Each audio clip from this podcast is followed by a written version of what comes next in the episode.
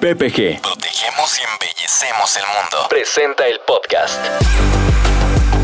PPG, tu mejor aliado contra la corrosión con Gerardo Cedillo.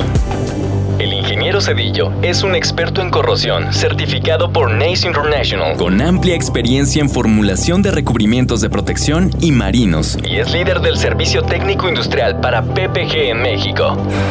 En este podcast recuperaremos los aprendizajes de cientos de proyectos en los que tendremos la introspección del equipo de servicio técnico de PPG con más de 90 años de experiencia combinada. Bienvenidos. Esta semana presentamos corrosión bajo aislamiento. Para este capítulo, el ingeniero Cedillo ha convocado a el ingeniero Roberto García Rojas del Departamento de Especificación, el ingeniero José Calderón, representante del equipo de servicio técnico en campo. No se trata solo de un proveedor de recubrimientos, sino de un socio de negocio. Tu mejor aliado contra la corrosión. PPG, líder mundial en recubrimientos. Hola comunidad PPG, ¿cómo están? Esperando que se encuentren muy bien en una edición más de podcast. El día de hoy desarrollaremos el tema de corrosión bajo aislamiento. Roberto, entrando en materia de corrosión bajo aislamiento, que es un tema que no muchos conocen y que es importante saber qué lo ocasiona y también cómo prevenirlo. Sé que la corrosión bajo aislamiento proviene precisamente de aquellos equipos, aquellos activos que están sometidos a temperatura y en los cuales se tiene que utilizar un revestimiento adicional para conservar esa energía que tienen esos equipos y esas tuberías. Roberto, ¿cuál es el propósito del uso de los aislantes térmicos en la industria? Hola a todos, comunidad PPG. Prácticamente el uso de todos los aislantes térmicos en la industria, el principal objetivo del producto es la retención del calor en la tubería, en el equipo o en lo que queramos proteger. ¿Por qué? Porque el recubrimiento tiene la característica de tener una baja conductividad térmica ¿Qué significa esto de baja conductividad térmica? Pues que te permite no perder calor a través de radiación en el equipo, en la tubería o lo que estés tú protegiendo con el aislamiento térmico. Al final del día, esto se traduce en una reducción de flujo de calor en el equipo que tú quieres hacia el medio ambiente. Obviamente no pierdes energía o el ahorro de energía en este activo prácticamente es mayor, ¿no? Independientemente de eso, otro de los puntos primordiales que tiene el uso de estos aislantes térmicos en industria es la protección de superficies calientes, pero enfocada a la seguridad del personal que labora en esa área. ¿Qué significa? Que al momento de que tú coloques un aislamiento térmico en un equipo que deseas proteger de la corrosión o que quieras que no pierdas calor por radiación, también permite que las personas que laboren en ese lugar tengan seguridad al poderse acercar a este tipo de equipos, ¿no? Que no tengan eh, alguna quemadura, este tipo de, de aspectos. En general, ese es parte del el uso o el propósito del uso de, de, los aislantes térmicos en la industria. Roberto, acabas de tocar dos puntos de vital importancia. Uno, el impacto económico que puede tener la fuga de energía, la fuga de calor en un equipo en el cual tenga que ser calentado y con el cual se genere este tipo de energía. Y también como protección para el personal operativo que labora precisamente en la operación de estos equipos. C, ¿cómo definimos la corrosión bajo aislamiento? Cuando hablamos de corrosión bajo aislamiento, eh, muchas veces se menciona como CUI. Estas básicamente son las siglas en inglés y se refiere a una corrosión externa de los activos propiamente. Esto pues se van a encontrar debajo de un aislamiento térmico, como bien estábamos hablando, o acústico, revestido externamente. Y básicamente va a ocurrir por la presencia o el factor del agua, que esta pues va a quedar atrapada debajo del aislamiento y de esta manera es que se va a formar la corrosión que pues pues en su mayoría de los casos es localizada. Entendemos entonces que el aislamiento propiamente va a captar agua, va a llegar un momento en el que se va a llegar a saturar, pero aparte ya mencionamos que la tubería o el activo tiene temperatura. Entonces, cuando esa agua haga contacto con la superficie caliente, lo que va a generar es un flashpoint o, o una evaporación súbita del agua. ¿Esto qué problema nos puede generar? Bueno, que al evaporarse súbitamente el agua se vaya depositando sales sobre la superficie y esto a futuro pues va a generar lo que llamamos nosotros una batería de corrosión y eso precisamente es lo que nos genera la corrosión bajo el aislamiento. Otro factor importante es que algunos de los aislamientos por las características que tienen tienden a formar sales, pero son sales de tipo ácido. Entonces bajo esta circunstancia precisamente al combinarse con agua pues crean un medio ácido. Hoy recapitulando tenemos ya varios factores que tienen o que intervienen dentro de la corrosión bajo aislamiento. Hablamos ya del uso primeramente de aislamientos que usamos para equipos sometidos a temperatura. Eh, ya hablamos de factores que intervienen precisamente dentro de la corrosión bajo aislamiento, pero también hablamos de características importantes que pueden tener los recubrimientos, como son eh, primeramente la protección del el personal operativo y también lo que es el impacto económico que pueden tener al retener esa energía y impedir que se escape hacia el medio ambiente. Roberto, ¿qué impacto económico a nivel global tiene la corrosión bajo aislamiento dentro de la industria? Generalmente no se tiene el dato preciso, así exacto, exacto, Gerardo, pero los estudios nos han reflejado que el impacto de corrosión a nivel mundial en las industrias para los países desarrollados prácticamente está de un 3 a 4% del Producto Interno Bruto de, de, ese país. Para los países como nosotros, que todavía no estamos en el nivel de top de este tipo de países, generalmente la corrosión que se va en, un 80-90% más, de un 7 a 8%. Eso es la corrosión en general. Sin embargo, la corrosión en la industria de gas y petróleo, de este 7-8% del Producto Interno Bruto, en específico para la industria, eh, está relacionado en un 12 a 14% del PIB. ¿Qué significa esto? Es algo muy delicado, serio, que en el que debemos de trabajar o que debemos de influir ahí en el medio industrial porque el porcentaje de un por ciento de Producto Interno Bruto aquí en México, el 1% es alrededor de 10 mil millones de dólares. Nada más para que veamos el impacto que tiene económicamente la corrosión en nuestro país. José, ¿cuáles son los factores principales que dan origen a la corrosión bajo aislamiento? ¿Y cómo se desarrolla este proceso de corrosión? Ingeniero, bueno, estamos hablando de que básicamente el factor principal que va a dar origen a lo que es la corrosión bajo aislamiento, pues va a ser el agua. Este es el principal causante. Y podemos decir de que esto ocurre cuando a lo largo del tiempo pues vamos a tener daños mecánicos, vamos a tener presencia de agua y vamos a tener eh, penetración del agua en un aislamiento. Bueno, y con esto pues vamos a lograr ver que va a llegar al sustrato. Luego pues vamos a tener eh, elevaciones de temperatura estas pues van a hacer de que el agua hierva y se evapore, lo cual hace que viaje por el aislamiento hasta el revestimiento nuevamente y luego entre en un proceso de condensación, pero el agua va a seguir atrapada en el aislamiento ya que la pérdida es muy poca. Luego al tener nuevamente una reducción de temperatura por estos ciclos que sufren eh, los activos, el agua va a migrar nuevamente hacia el sustrato y ocurre el proceso de corrosión que en estos puntos pues llega a ser eh, un tipo de corrosión localizada. Hoy en la industria hay alguna metodología para realizar eh, la detección en campo de la corrupción bajo aislamiento? Sí, Gerardo, prácticamente dentro de los que se conocen o son más usuales, probablemente puedan existir más, pero no sean más costosos. Existen alrededor de seis o siete metodologías para evaluar la corrosión en, en CUI. Los que son de ellos es inspección visual, radiografía, medición ultrasónica de espesores. Otro método son ondas guiadas. Alguno de ellos también se conoce como retrodispersión de neutrones, termografía y corrientes pulsantes. Cabe mencionar que cada uno de estos métodos ofrece ventajas y desventajas con respecto a lo que estés analizando. ¿Qué significa? Que bajo inspección visual prácticamente tienes la certeza de que estás evaluando el elemento, la corrosión en el lugar, sin embargo es una prueba en la cual tienes que retirar el revestimiento, bueno, y retiras el, aislamiento, ¿no? En medición ultrasónica, pues prácticamente lo que vas eh, verificando es qué tanto se va gastando el espesor del aislamiento térmico. Existen otros métodos como ondas guiadas, el de retrodispersión de neutrones o termografía que funcionan a través de la interacción de los neutrones con el agua. O sea, devuelve una cantidad diferente y ahí es donde prácticamente el equipo detecta que ese punto tiene humedad y seguramente debajo del aislamiento térmico en el sustrato del elemento que estamos analizando pueda existir corrosión.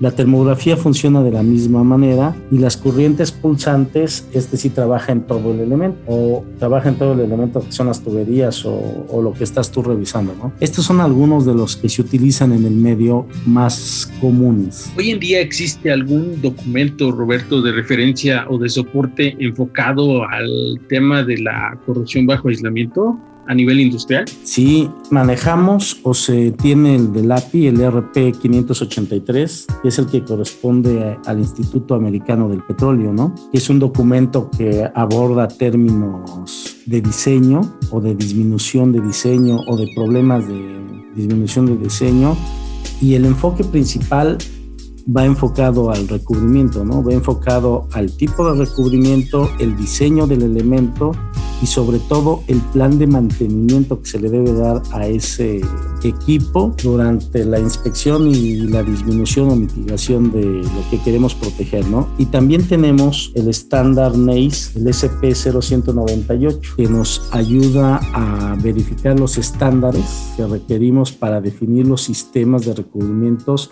según la zona o la necesidad que tengamos y verificando la temperatura lo que quiera operar el equipo.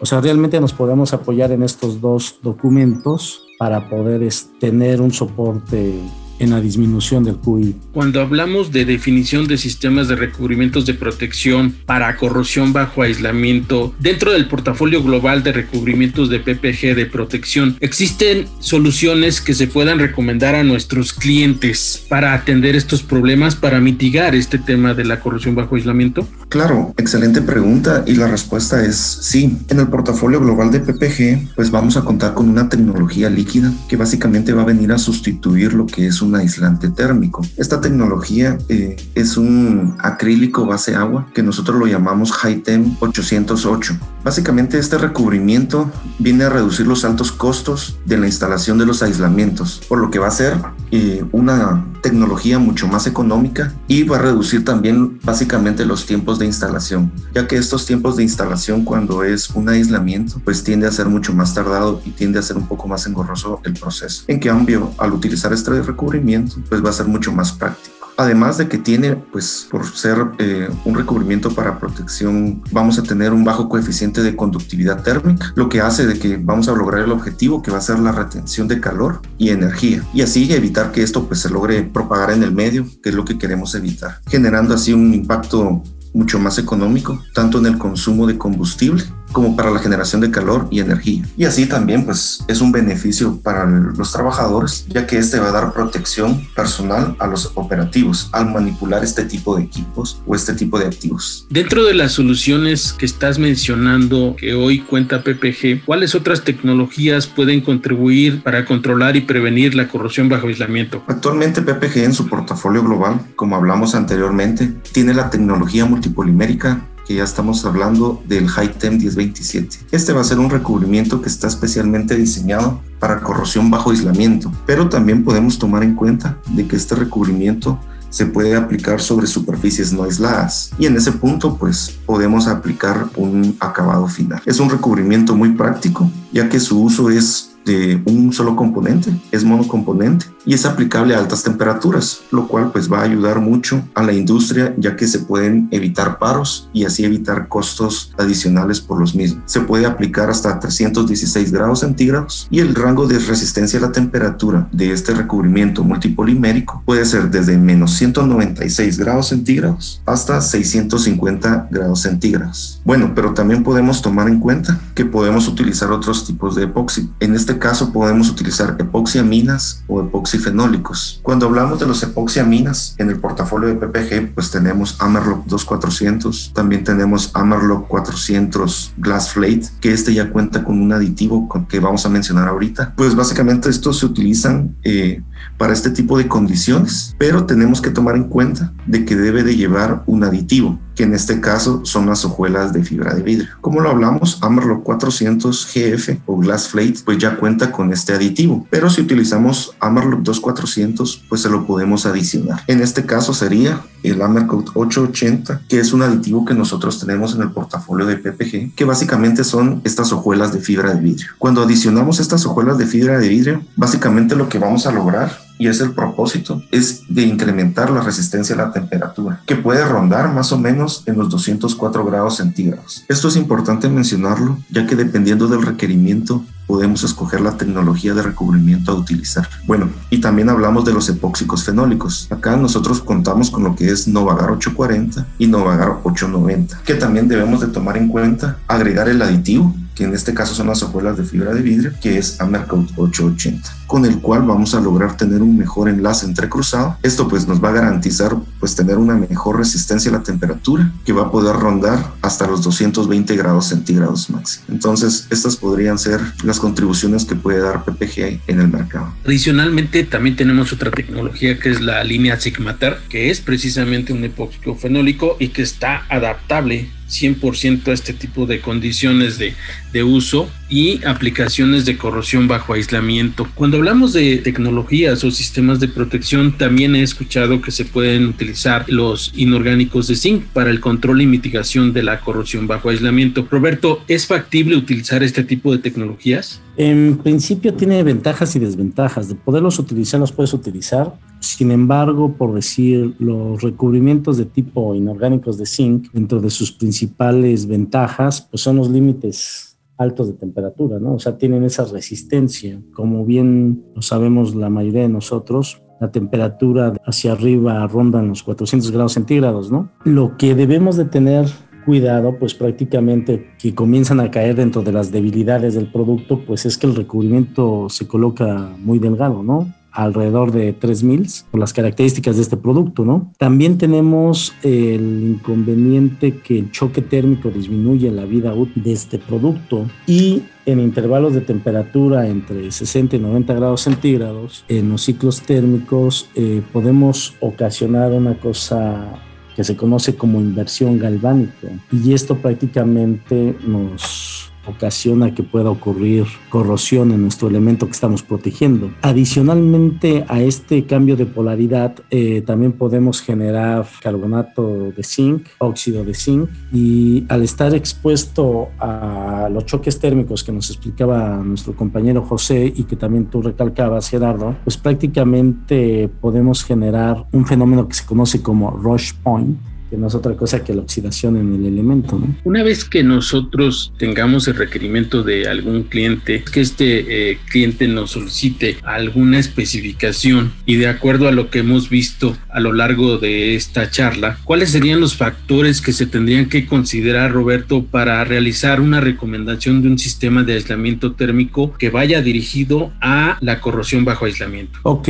generalmente de manera principal son alrededor de ocho elementos, sin embargo pueden existir otras variantes que sin problema se pueden adicionar. Uno de ellos es el diseño de la planta o del elemento que tengas. Es de primordial importancia este punto porque prácticamente nos permite utilizar el, el aislamiento de, otra, de alguna manera. El otro punto importante es la temperatura de servicio al que va a estar, el tipo de película que tú vas a colocar, el tipo de insulación que tú pretendes dar, ¿no? Para lo que comentaba nuestro compañero José, dependiendo de la tecnología o dependiendo de la línea que queramos meter de Sigma o del tipo de producto que se requiera meter. El otro es la barrera de vapor que quieras meter Y adicional a este tipo de detalles que tenemos que verificar para una especificación, también podemos hacer una prospección en cuestión de los mantenimientos de la planta, la eh, qué tan práctico es durante el mantenimiento de los mantenimientos de la planta, la inspección